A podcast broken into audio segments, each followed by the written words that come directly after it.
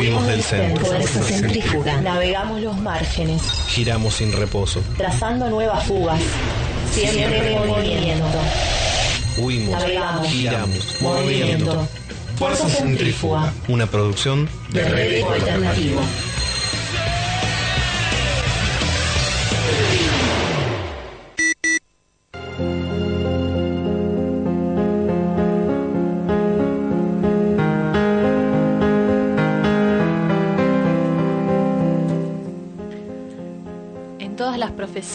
Está escrita la destrucción del mundo. Todas las profecías cuentan que el hombre creará su propia destrucción. Pero los siglos y la vida que siempre se renueva engendraron también una generación de amadores y soñadores, hombres y mujeres que no soñaron con la destrucción del mundo, sino con la construcción del mundo de las mariposas y los ruiseñores. Desde pequeños venían marcados por el amor. Detrás de su apariencia cotidiana guardaban la ternura y el sol de medianoche. Las madres los encontraban llorando por un pájaro muerto. Y más tarde también los encontraron a muchos muertos como pájaros. Estos seres cohabitaron con mujeres traslúcidas y las dejaron preñadas de miel y de hijos verdecidos por un invierno de caricias. Así fue como proliferaron en el mundo los portadores sueños, atacados ferozmente por los portadores de profecías habladoras de catástrofes. Los llamaron ilusos, románticos, pensadores de utopías, dijeron que sus palabras eran viejas, y en efecto lo eran porque la memoria del paraíso es antigua al corazón del hombre. Los acumuladores de riquezas les temían, lanzaban sus ejércitos contra ellos, pero los portadores de sueños todas las noches hacían el amor, y seguía brotando su semilla del vientre de ellas, que no solo portaban sueños, sino que los multiplicaban y los hacían correr y hablar. De esta forma, el mundo engendró de nuevo su vida, como también había engendrado a los que inventaron la manera de apagar el sol. Los portadores de sueños sobrevivieron a los climas gélidos, pero en los climas cálidos casi parecían brotar por generación espontánea. Quizás las palmeras, los cielos azules, las lluvias torrenciales tuvieron algo que ver con esto. La verdad es que como laboriosas hormiguitas, estos especímenes no dejaban de soñar y de construir hermosos mundos, mundos de hermanos, de hombres y mujeres que se llamaban compañeros, que se enseñaban unos a otros a leer, se consolaban en las muertes, se curaban y cuidaban entre ellos, se querían, se ayudaban en el arte de querer y en la defensa de la felicidad. Un fragmento del poema de Gioconda Belli, Los portadores de sueños, que da comienzo a este programa número 140 de Fuerza Centrífuga dedicada a los pueblos originarios.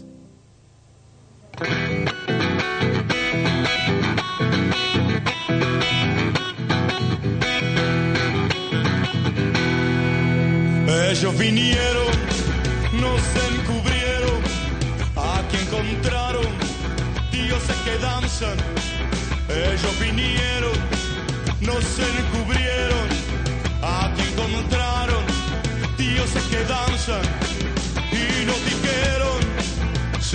los ojos, dame la tierra, toma la Biblia, huelga de amores, huelga de amores huelga de amores en el paseo de las flores.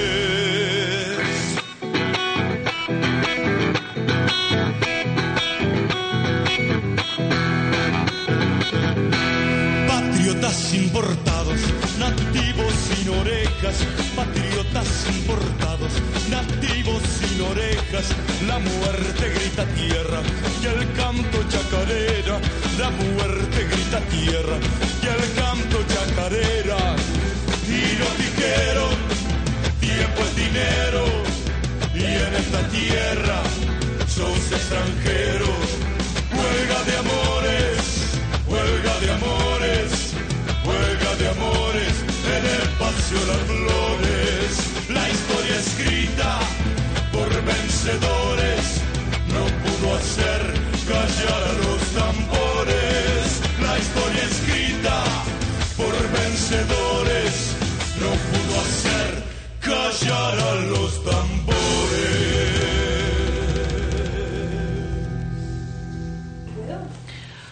Muy bien, y estamos en contá, este programa 140 de Fuerza Centrífuga estamos. y estamos haciendo radio a la luz de las velas porque se ha cortado la luz. En el barrio de Mataderos. Así que huelga de electricidad. eh, pero bueno, nada, nada nos va a detener. Eh, por suerte tenemos a Nati que está tirando cables para todos lados, haciendo una magia impresionante. Gracias Nati. Y a Mati abajo también ahí prendiendo los equipos para que hoy podamos estar al aire. Eh, hoy nuestro programa, bueno, el, el primero de, dos, eh, sobre pueblos originarios, que era un, un tema un poco controversial, ¿no? Estábamos preguntándonos por dónde entrarle al tema, porque mm, a veces es difícil hablar de pueblos originarios desde las ciudades, nos preguntábamos eh, qué hay de pueblos originarios en las ciudades, qué, qué, qué ocurre. Entonces, lo primero que nos apareció fue la cultura, ¿no? Eh, y estábamos, eh, charlábamos con Robbie, que está acá en el aire conmigo y con los demás compañeros, decíamos, bueno, ¿qué, qué ocurre con la cultura de los originarios que viven en las ciudades?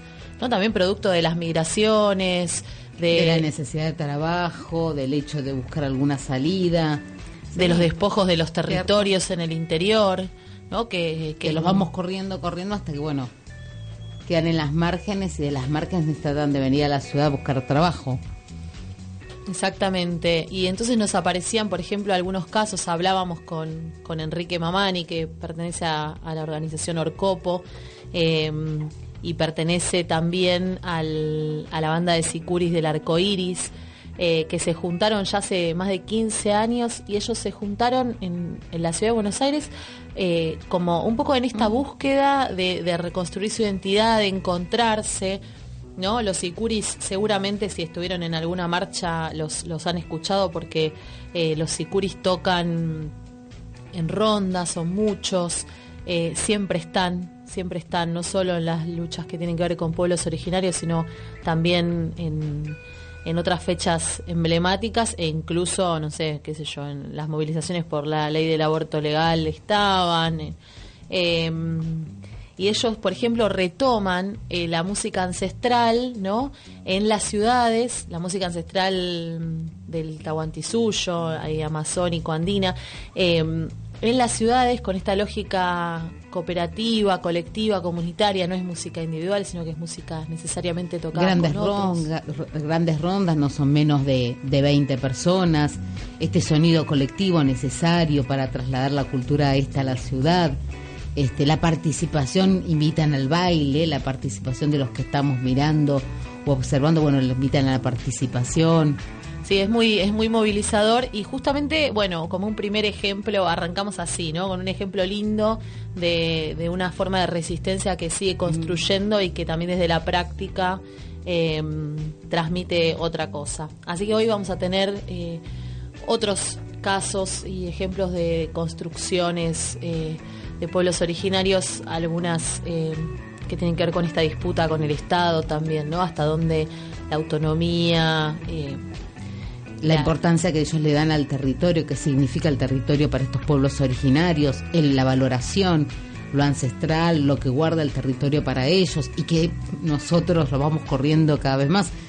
Porque como esos territorios cada vez cobran más importancia que antes no la tenían. Por eso en los manda- productivos. Claro. Y sí. Así que hoy tenemos un programa variadito, el programa que viene prometemos que también. eh, y nos van a estar escuchando de varias radios en el país y en América Latina, así que las, las cuento, las cuento las radios.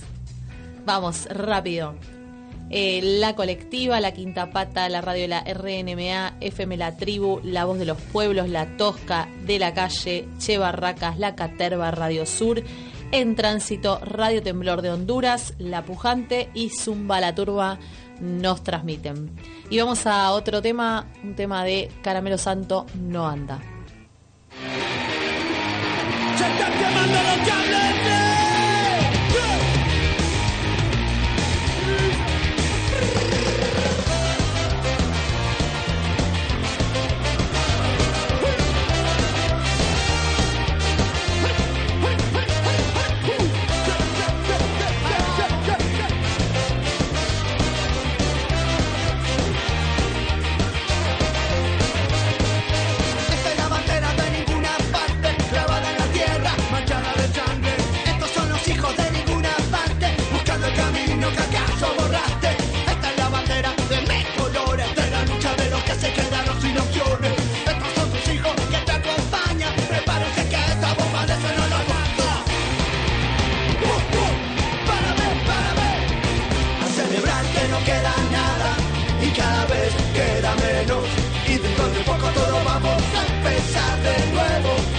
Cero. La situación aquí está clara, lo que se vende es lo que manda. Pero la tierra no comprende el negocio y está diciendo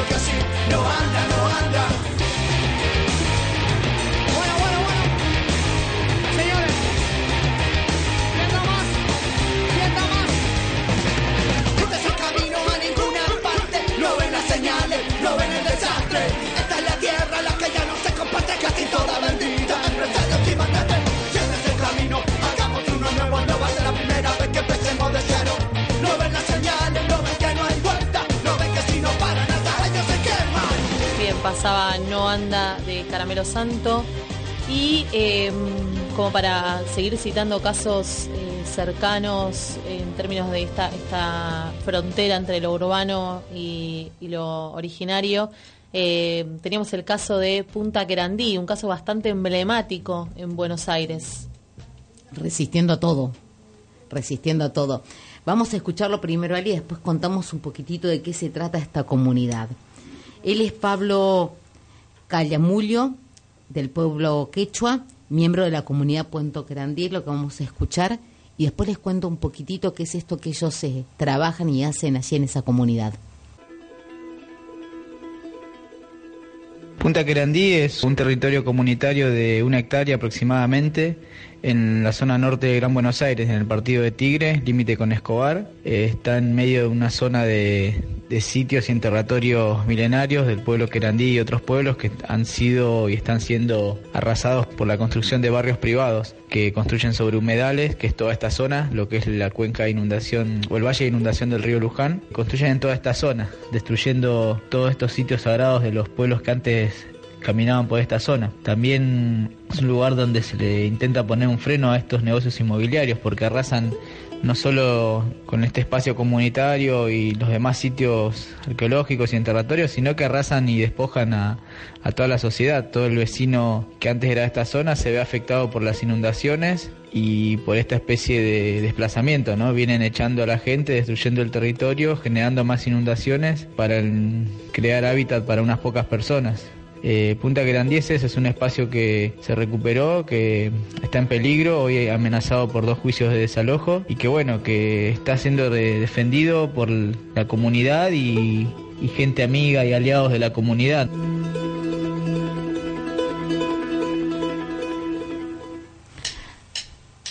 Lo decía Valentín, están soportando dos eh, intentos de desalojo porque obviamente la zona es requerida para continuar con estos negocios inmobiliarios. Realizan además de talleres, todo el trabajo de la tierra, la comunidad, el trabajo en comunidad y colectivo. Y yo preguntaba que, investigué qué es esto de los humedales, de la zona de los humedales en el Tigre. ¿Por qué los negocios inmobiliarios atentan contra toda esta cuestión que contaba Valentín? y tiene que ver con la importancia que los humedales tienen para las zonas que no se inundan y que tiene que ver con la conservación de, eh, de agua que permite que no se inunde cuando llueve y permite también la recarga de acuíferos, es decir, que haya agua para el futuro, para las futuras generaciones y asegura el 60% de la biodiversidad. Frente a esto, y decíamos cómo hasta eh, la intención de quitar los territorios como fuente de recursos de dinero. En algunos casos está para la minería, otra para la deforestación y en el caso de Punta Querandí se quiere, se precisa en esto, en esto de, de, quitárselo a la comunidad para lo que son los negocios inmobiliarios, donde el tigre, para los que van seguido deben saberlo, cómo ha cambiado el paisaje en tan pocos años. Y todo lo que son los, los countries, los barrios cerrados, por ejemplo, Nordelta es muy emblemático, son rellenos sobre lugares que el río necesita para cuando hay crecidas expandirse. los Cuando vos ocupás, hacen, la tierra claro, que ocupan a- al, al- río. Cuando vos en- llenás de tierra algo que antes era un pozo para que el río fluya, obviamente eso lleva a inundaciones para otro lado, animales, un montón de cosas, ¿no? Eh, tenemos eh, algo, algo más eh, de Valentín para que nos cuente sobre la lucha de Punta Querandí.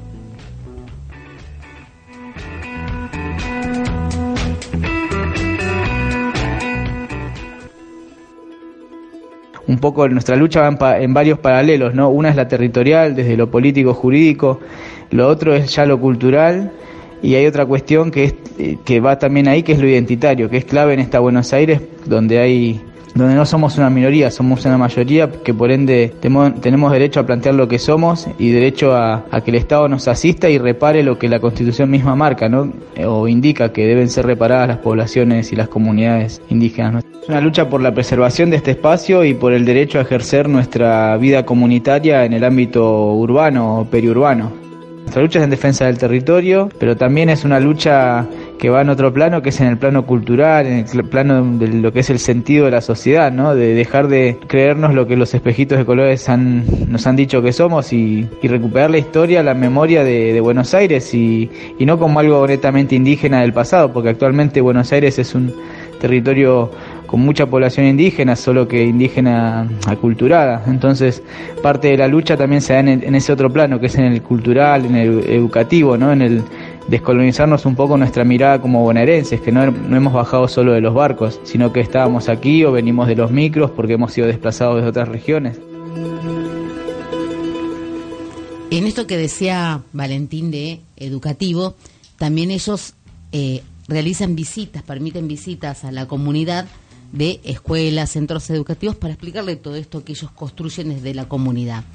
Contarles que están desde hace más de una década y si ustedes visi- visitan la página que es .querandí.com pueden, bueno, eh, reservar espacio o lugar para la visita pero además pueden eh, saber cómo llegar a este lugar, a la comunidad, porque te indica no solo la distancia de diferentes eh, lugares, desde la ciudad de Buenos Aires, desde la estación de Tigre, desde la ruta, etcétera, sino que además te indica qué colectivos o qué, qué trenes te acercan y cómo llegar hasta la comunidad. Eh, tienen dos intentos de desalojo del 2017, los vienen resistiendo y los vienen resistiendo por esta apertura que hacen a la comunidad para que los conozcan. Así que acordate, punto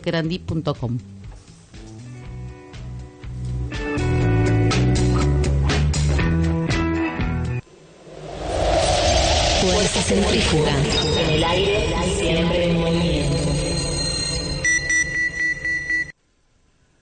Cuentan nuestras gentes más ancianas, nuestros jefes, que los dioses hicieron al, al mundo, hicieron a los hombres y a las mujeres de maíz primero, y que les pusieron precisamente el corazón de maíz, pero que el maíz se acabó y que algunos hombres y mujeres no alcanzaron corazón.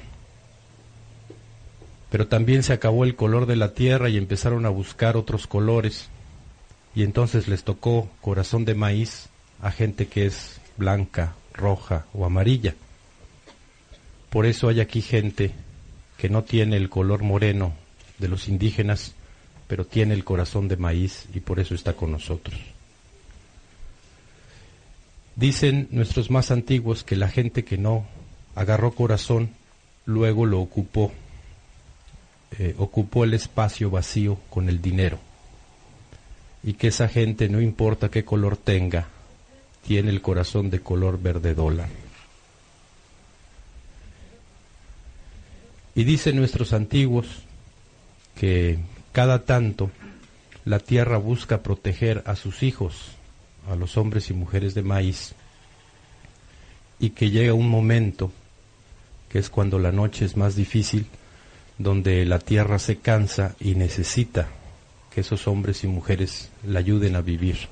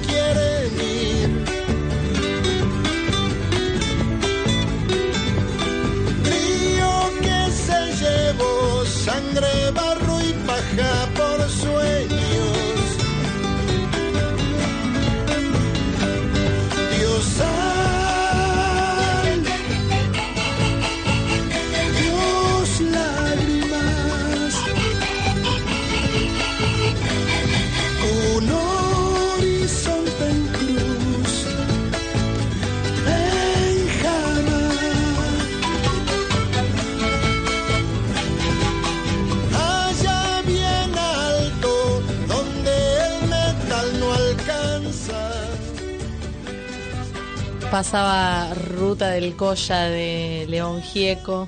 Seguimos acá a la luz de la vela, así que con muchas ganas de hacer este programa, evidentemente. Eh, en esto de pensar también qué, qué- qué pasa con los pueblos originarios hoy en este contexto, entonces nos aparecían eh, algunas cuestiones vinculadas al derecho, ¿no? Al derecho occidental. Eh, Occidental y cristiano. occidental y cristiano. Nos aparecía también eh, la importancia que tuvo, por ejemplo, en Argentina eh, la Constitución del 94, que eh, en uno de sus artículos reconoce la preexistencia de los pueblos originarios. Esto da pie a un reconocimiento que antes no, no habían tenido. Eh, y, aún teniendo esa protección de los derechos, ¿qué pasa? Es decir, si se respetan o si que, quedan en la carta en papel escrito, pero a la hora de considerarlos como pueblos originarios, ¿qué pasa con esa protección? Exacto. Por eso hablamos con, con Silvina Ramírez, que es una abogada especialista en derecho indígena y asesora académica del GAJAT, que es el grupo de apoyo jurídico por el acceso a la tierra. Eh, y hablamos también con eh, Fernando Kosovsky, que es un abogado que también eh, perteneciente al, al GAJAT en la Patagonia, es el coordinador del GAJAT Patagonia. Y ellos eh, nos contaban un poco eh, qué es esto, digamos, de la autonomía y cómo van jugando las leyes y las nuevas legislaciones en la realidad, en los territorios.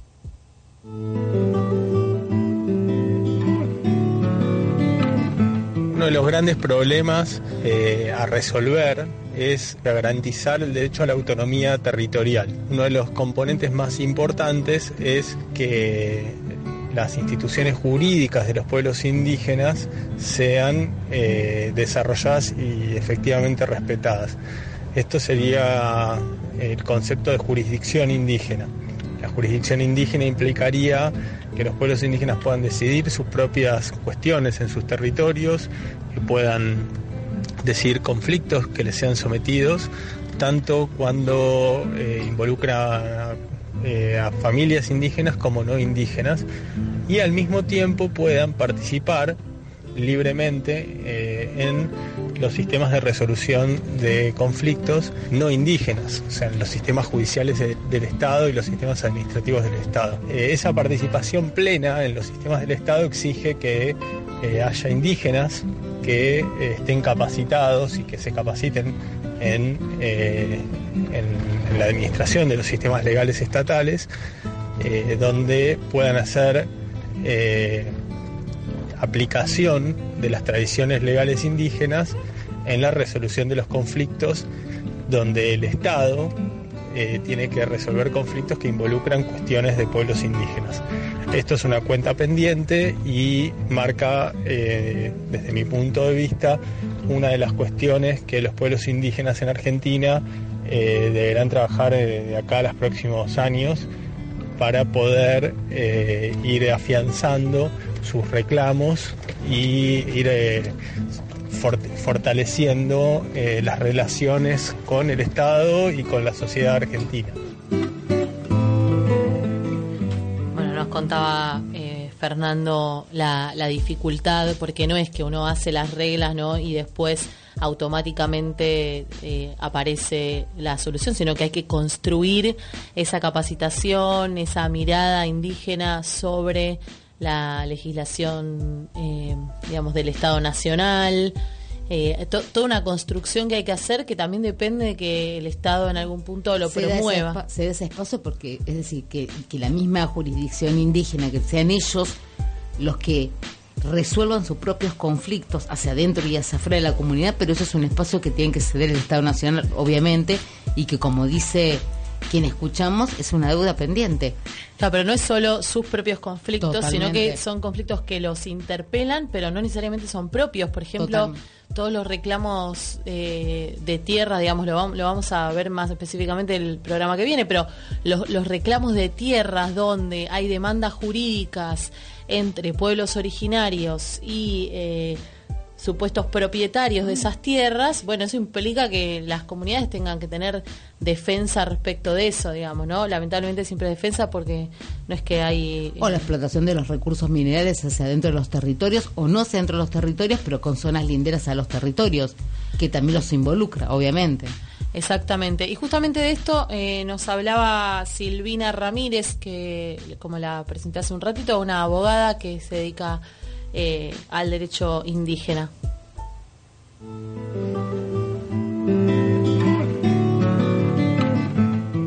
En general, las políticas de represión y criminalización de los pueblos indígenas en Argentina tienen un origen en sus reivindicaciones territoriales.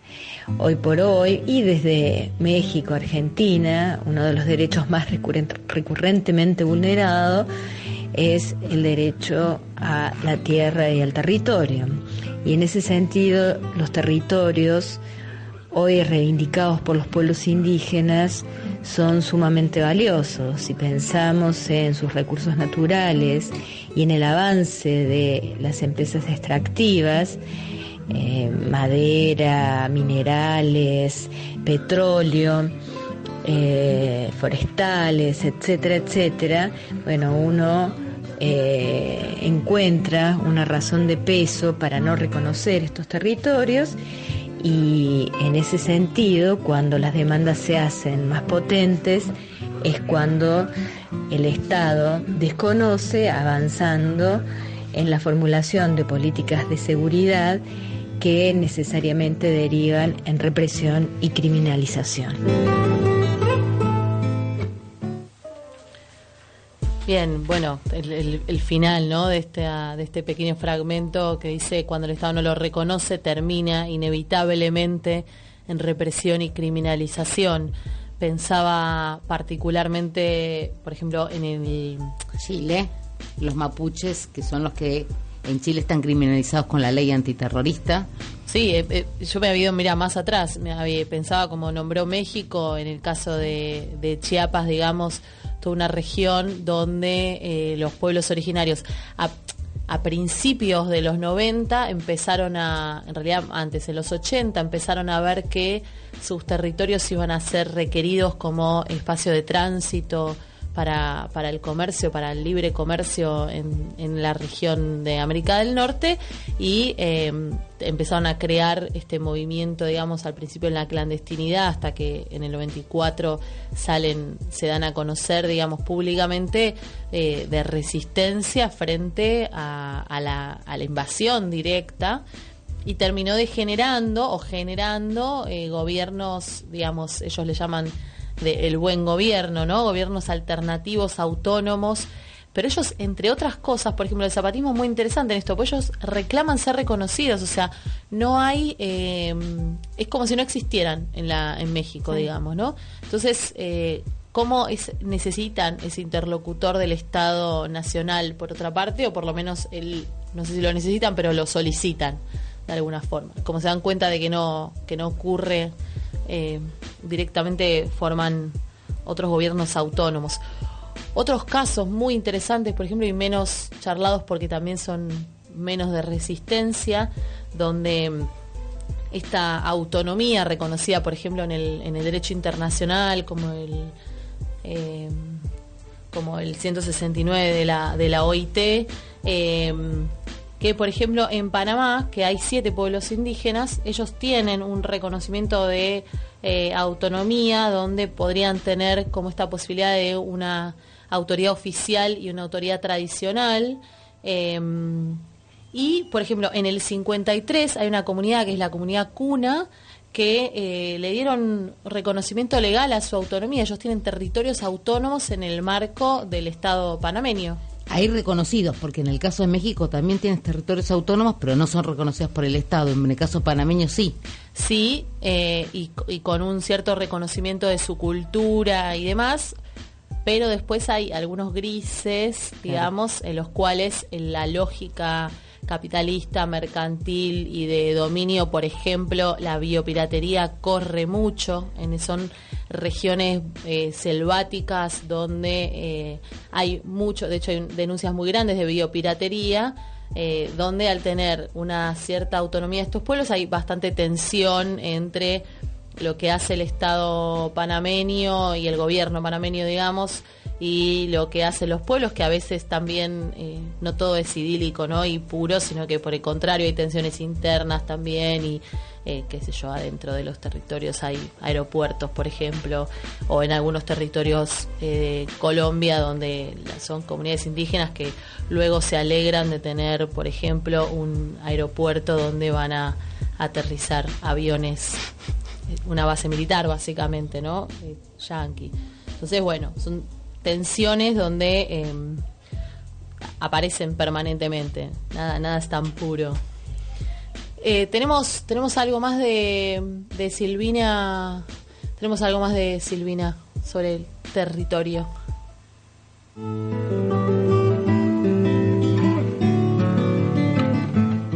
La relación de los pueblos indígenas con sus territorios ya está claramente establecida en los fallos de la Corte Interamericana de Derechos Humanos, ya en eh, su primera sentencia de referencia en 2001, Aguastigni versus Nicaragua, la Corte eh, describe esta relación especial que tienen los pueblos indígenas con sus territorios y que es la base material de su supervivencia como pueblos y también representa eh, parte de su cosmovisión, de su espiritualidad, en fin, de su posibilidad de seguir siendo lo que son pueblos indígenas.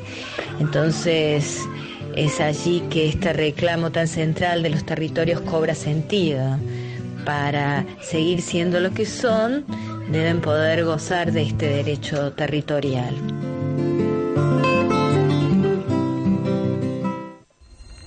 Estás escuchando Fuerza Centrífuga.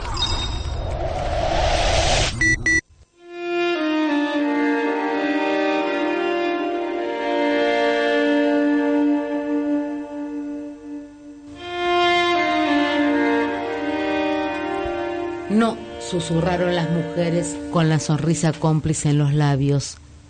No, mientras molían el maíz, maíz en los morteros. Y esa era una negación positiva, triunfal. Un no como una afirmación. Una decisión inapelable que bullía dentro del cuerpo con un cosquilleo que ya se habían olvidado de sentir. Un no que las volvía a la vida y se la daba a todo un pueblo un pueblo que no era ese mendrugo de carne, tendones y huesos que había sido arriado hasta las orillas del río color tierra. El verdadero, el único, quedó interminables soles y lunes de distancia, en ese valle entre montañas donde cultivaban la papa, el maíz, la algarroba, mientras miraban pasearse a las señoriales llamas. Allí habitaban las casas de piedras, amplias como sus corazones, bulliciosas, con venas que las unían entre sí como un hormiguero gigante, corrales de pircas y canales de aguas cristalinas, domadas a pura roca, para calmar la sed de la tierra que siempre agradecía con sus frutos, y cementerio, donde vivían los que habían dejado el trajín de los hogares, dándole lugar a los nuevos que llegaban un sabio equilibrio de la vida. Crecían los habitantes de las casas y crecían los del cementerio. Ellos, junto al agua, los frutos de la madre tierra, las llamas, el sol y la luna, eran la vida del valle que solo podían subsistir juntos. Un pueblo generoso y aguerrido que una y cien veces rechazó al invasor, que probó que sus flechas podían hundirse en esas carnes pálidas el invasor, que con su insistencia volvió con sus armas, con sus ojos de fuego y su dios asesino, y que un día, el del final, pudo vencer. Entonces comenzó la gran marcha, el arreo de quienes habían dejado de ser, porque ya no vivían ni en las casas de piedras ni en los cementerios. Una hilera de muertos que se arrastraron durante interminables soles abrasadores e interminables lunas de hielo. Solo un puñado de carne, tendones y huesos llegó a ese lugar chato, gris, sucio, a orillas del color río tierra. La palabra se ocultó en un hueco del pecho. Los labios se endurecieron. Hasta ese, hasta ese día, cuando un cosquilleo recorrió los cuerpos de las mujeres, arrastró la palabra del hueco del pecho, despertó a la lengua y le dio movimiento a los labios para regalarle el aire. Ese no, ese no de mujer, inapelable, triunfal, ese no que los hombres aceptaron con un rictus de vida en sus labios, cuando, cuando ellas, a la hora del amor, abrieron sus almas pero cerraron sus piernas. Los Quilmes decidieron no procrear más. Así vencieron a los conquistadores, porque siguieron vivos. De haber crecido en ese lugar, hubieran muerto porque no serían ellos. Pero nada quedó de los Quilmes a orilla de ese río. Solo un hombre hueco, frío, que se derrama hasta desaparecer como la espuma de la cerveza. Allá, en los valles calchaquíes, viven vencedores en la memoria de las piedras, de cómo los Quilmes vencieron a los españoles por Pablo Marrero.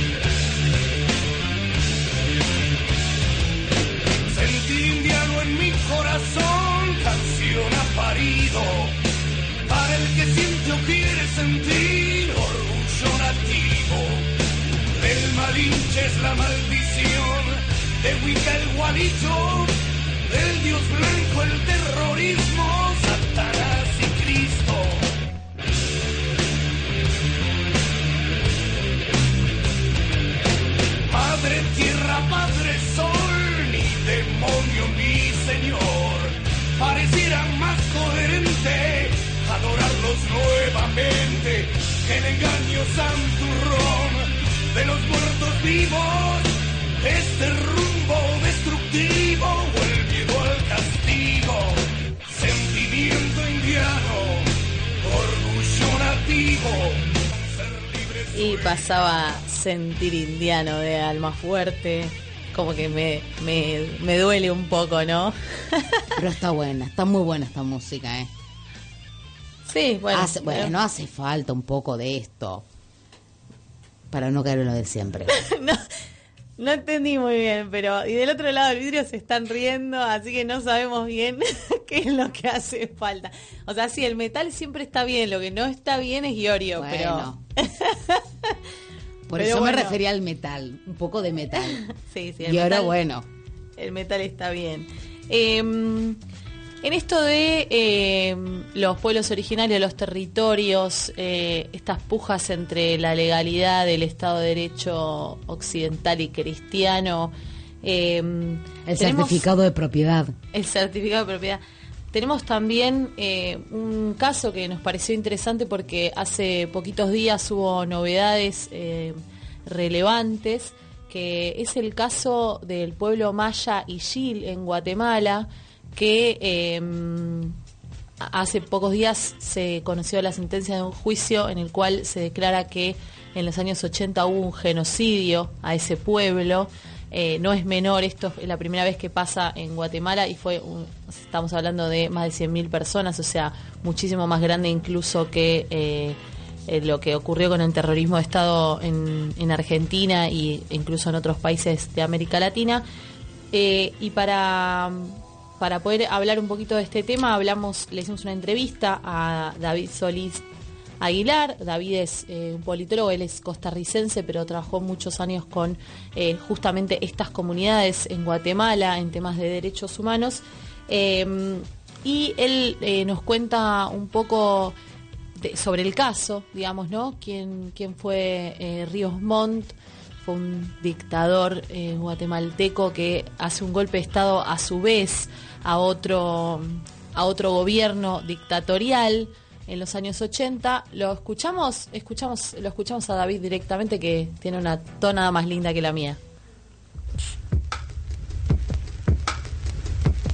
Ríos Montt, un general del ejército de Guatemala, dio un golpe de Estado el 23 de marzo de 1982 en contra de otro gobierno militar, el de Romeo Lucas García, en virtud de que habían múltiples digamos, inconformidades de sectores del ejército y de sectores de la oligarquía con la gestión gubernamental de Romeo Lucas García. Cuando Ríos Montt da este golpe de estado a Lucas García, obviamente pues cambia todo el alto mando militar. Él llega con su grupo, digamos, de generales en un triunvirato y con este grupo pues toman el control del ejército en su conjunto y del estado. Él llega prometiendo en términos muy generales la amnistía para los guerrilleros, así lo vendió, que iba a amnistiar a todas las personas que estaban involucradas con la guerrilla en el país. La población que estaba que había sido desplazada por las masacres y toda la represión y el terror de Estado en los cuatro años anteriores del gobierno del, general eh, Fernando Romeo Lucas García podía regresar a los centros de población y no iban a sufrir persecución directa del ejército. Eso en los territorios, digamos, por ejemplo, como, es, como fue como en la región Ishil, como en la región Maya lo que desencadenó fue eh, algunos, algunos movimientos eh, de retorno de la población que había sido desplazada hacia las montañas donde refugiaron su vida después de las masacres. Eh, y algunas, este, algunos, algunos movimientos, digamos, algunos grupos de personas sí regresaron a los principales poblados donde estaban los destacamentos militares y con esto el gobierno del Río Montt no, no, facilitó, digamos, las condiciones de vida ni tampoco reorganizó la, vida comunitaria eh, en virtud de las estructuras de, la, de, las comunidades indígenas mayas, sino todo lo contrario, en realidad las personas que fueron, que fueron regresando con, esta, con, este ofrecimiento de amnistía, o sea, de que no se, básicamente que no se les iba a matar, fueron eh, organizadas en campos de concentración que les llamaron aldeas modelo. En estas aldeas modelo, todo el control del tiempo, del espacio, estaba dado por el ejército, donde las únicas autoridades existentes eran las militares, donde no se respetaban en lo absoluto las autoridades, las formas de autoridad y de organización indígena maya. La razón por la que se dieron dos juicios fue porque en 2013 la Corte de Constitucionalidad, que es el, órgano eh, judicial, digamos, jurisdiccional de mayor rango en el país, eh, tiró abajo por la complicidad de magistrados vinculados claramente a la oligarquía de los sectores militares, tiró abajo la sentencia en contra de Ríos Montt en 2013 y por eso fue que se tuvo que, hacer otro, otro juicio y pues este juicio fue el que, el que llegó a su, a su final este mes de septiembre del 2018. Bien, entonces em, lo que lo que pasó entre el 2013 y el 2018 es que Ríos Montt se murió, entonces no lo pudieron juzgar, no se puede juzgar a personas muertas. Eh, y este juicio, digamos, por genocidio, que es la primera vez que un país juzga por genocidio, eh, quedó solo contra Rodríguez Sánchez, que era el jefe de inteligencia eh, de Ríos Montt. Ahora, ¿qué pasó? Que Rodríguez Sánchez no, no, fue, digamos, no fue considerado culpable porque, o sea, que todos esos delitos cometidos en los territorios no solo de asesinato, porque a veces eh, la, aniquilación física, digamos, no es la única forma, ¿no? También de la violación como medida de eh, dominación y de, y de exterminio de un pueblo, de exterminio físico y, psíquico, digamos, y cultural, eh, la violencia sobre las mujeres, sobre los niños. Bueno, Rodríguez Sánchez dijo que él no sabía nada de todo esto que ocurría, ¿no? Él siendo jefe de la inteligencia, no estaba enterado, entonces no hubo ninguna prueba eh, como para eh, poder declararlo culpable. Así que, las, las, organizaciones obviamente que rechazan esto dicen no podía desconocerlo. El jefe de la inteligencia no podía desconocer todo lo que pasaba. Y de lo que decía la entrevista, lo que me llamó la atención, las aldeas modelo, qué nombre, qué eufemismo más nefasto, el lugar donde dominaban ellos frente a todo lo lo propio de la comunidad y hacían el poder sobre, sobre esa comunidad haciendo valer el suyo. Y qué digo, que cuánto silencio hay detrás de estas masacres tan, tan fuertes a un pueblo. Digo, silencio en toda Latinoamérica, porque es decir, sabemos muy poco de todo esto que contaba, este, que sabemos muy poco porque han silenciado terriblemente todo esto. Sí, también sabemos muy poco porque eh, hay un, no solo que está silenciado, sino que también hay toda una política cultural en la cual hace que nosotros de Centroamérica no sepamos prácticamente nada. eh, y sin embargo tiene una realidad bastante interesante también en lo que nos va ocurriendo, ¿no? Hace poco leía un texto de Ugarte que decía, bueno, eh, la dominación de Estados Unidos, ¿no? Está, está escribiendo o hablando, de, eran discursos a principios del siglo XX, dice, la dominación de Estados Unidos se extiende sobre Centroamérica, no pensemos que no nos va a llegar, o sea, en algún momento nos va a llegar esa guerra, prestemos atención y luchemos también contra Mm. esa dominación en Centroamérica, bueno, y en Cuba particularmente, ¿no? Eh, teníamos algunas... eh, Mamita, no se equivocó. no, no, le- lejos de Helio. Eh, tenemos eh, un, un audio más de una entrevista, de la entrevista a David, que nos cuenta eh, qué es lo que eh, qué es lo que determinó el, el tribunal en esta oportunidad este año.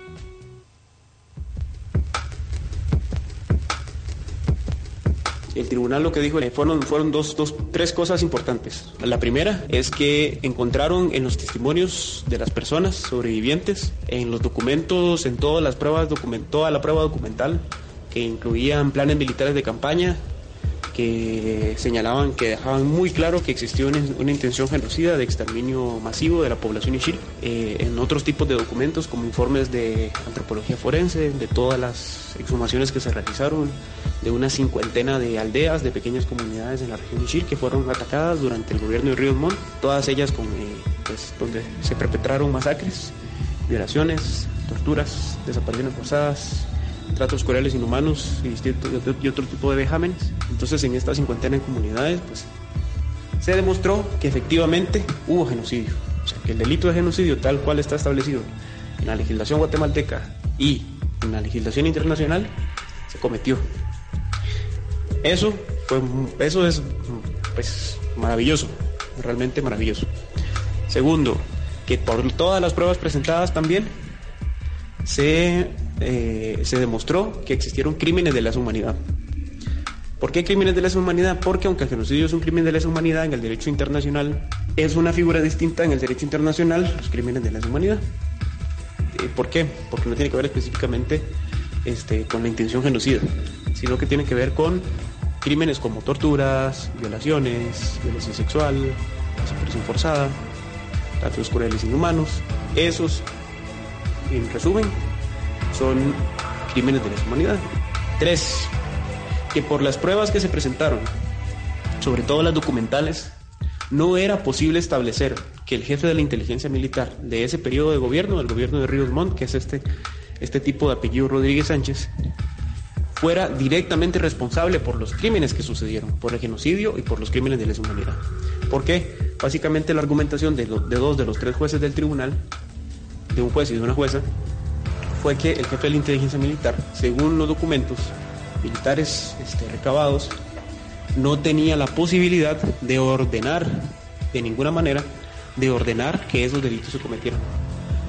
O sea, su responsabilidad no estaba, no estaba demarcada en, ningún documento. Decíamos antes, eh, no queda, no hay ninguna prueba como para condenar, o por lo menos no, no se puso en el tribunal ninguna prueba que permitiera condenar a Rodríguez Sánchez. Eh, y nos preguntábamos también, y pensando un poco, uno siempre hace como esta suerte de espejo y autorreferencia con lo que ocurrió acá con los, los eh, los juicios, digamos, y este y la ley de obediencia de vida y de punto final. Entonces, viendo eso, le preguntábamos a David qué, qué pasaba, o sea, qué pasa con esos eh, mandos intermedios, como entonces ahora cómo sigue, ¿no? Porque pareciera que eh, Todo muere en, en Ríos Montt, que obviamente murió, y con eso acabaría todo lo que tuvo que ver con este genocidio. Es decir, no hay culpables, hubo un genocidio, pero no tenemos responsables. Claro, pero no solo eso, sino que, bueno, ¿y qué pasa con todos los que, los que están en el medio? Así que eh, ahí David nos contaba un poco los desafíos en este caso.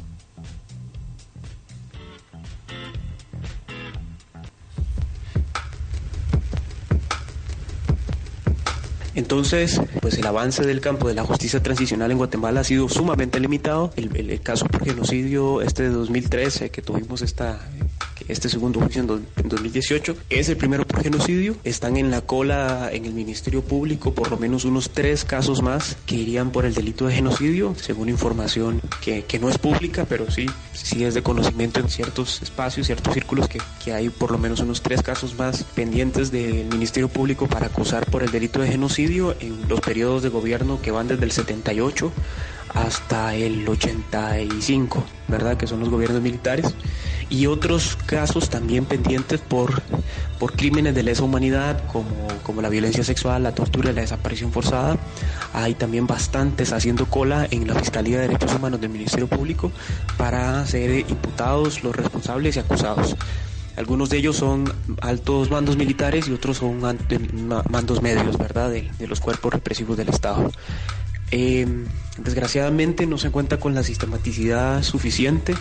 Desgraciadamente el Estado, a través de su órgano acusador, que es el Ministerio Público, no cuenta con el personal suficiente y una gran parte del trabajo de investigación, si no la mayoría, termina siendo recargada en las asociaciones de víctimas, en las organizaciones eh, eh, ONGs que, que hacen el litigio con- junto con las asociaciones de víctimas eh, y el Ministerio Público realmente cumple formalmente con sus funciones, ¿verdad? Que le manda la ley, pero la gran carga del tra- el trabajo de investigación y de organización de las pruebas, tanto documentos como informes periciales y, trabajos este, y, acompañamiento a testigos, lo hacen las, organizaciones de víctimas y las ONGs que les, que les asesoran o que les apoyan en el litigio. Y esto es pues muestra de un estado muy muy débil, ¿verdad? El estado de Guatemala es un estado muy débil y pues lo, lo demuestra en todos los campos, y en el campo penal y en el campo de, de la justicia transicional es uno más de ellos.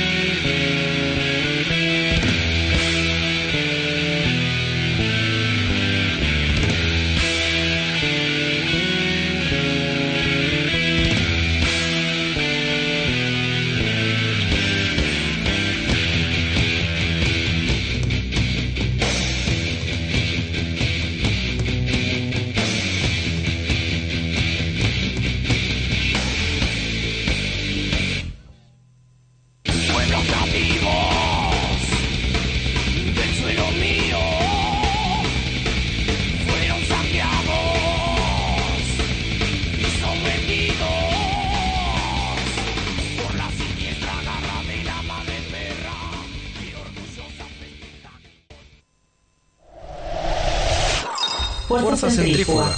Comunicate con nosotros a fuerzacentrífuga.redeco.com.ar o en nuestro Facebook Redeco Alternativo.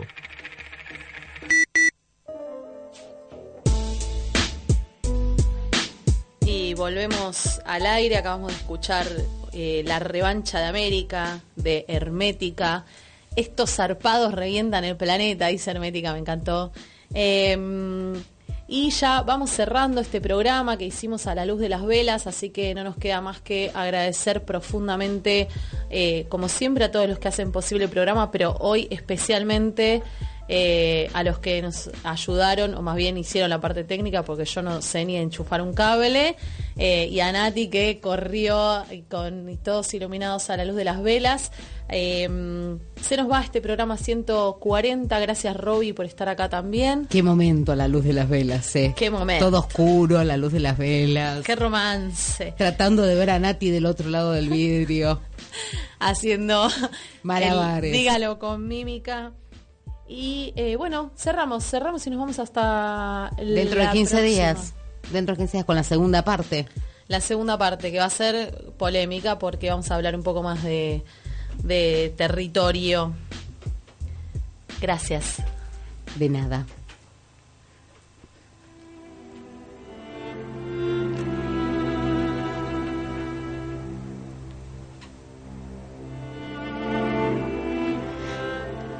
Del uruguayo Mario Benedetti, ¿por qué cantamos?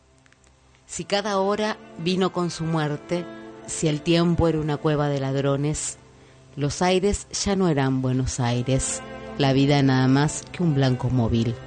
Usted preguntará por qué cantamos. Si los nuestros quedaron sin abrazo, la patria casi muerta de tristeza y el corazón del hombre se hizo añicos antes de que explotara la vergüenza. Usted preguntará por qué cantamos. Cantamos porque el río está sonando y cuando suena el río suena el río. Cantamos porque el cruel no tiene nombre y en cambio tiene nombre su destino. Cantamos porque el niño y porque todos, y porque algún futuro y porque el pueblo. Cantamos porque los sobrevivientes y nuestros muertos quiere que cantemos. Si fuimos lejos como un horizonte, si aquí quedaron árboles y cielo, si cada noche siempre era una ausencia y cada despertar un desencuentro. Usted preguntará por qué cantamos. Cantamos porque llueve sobre el surco y somos militantes de la vida y porque no podemos ni queremos dejar que la canción se haga ceniza. Cantamos porque el grito no es bastante y no es bastante el llanto ni la bronca. Cantamos porque creemos en la gente y porque venceremos la derrota. Cantamos porque el sol nos reconoce y porque el campo huele a primavera y porque en este tallo, en aquel fruto, cada pregunta tiene su respuesta.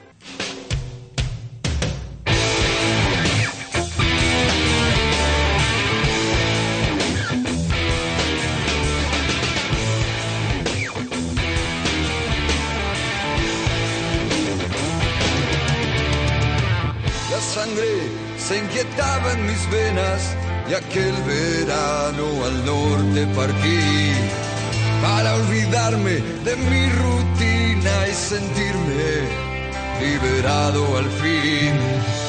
Ver la tierra bañada de sol, respirar aire de las alturas. Llenar el cuenco de mis ojos con lo más frágil de la locura. Pero también la realidad mostró otro reflejo en ella. Cuando me habló un hermano al que también le llevó la huesa.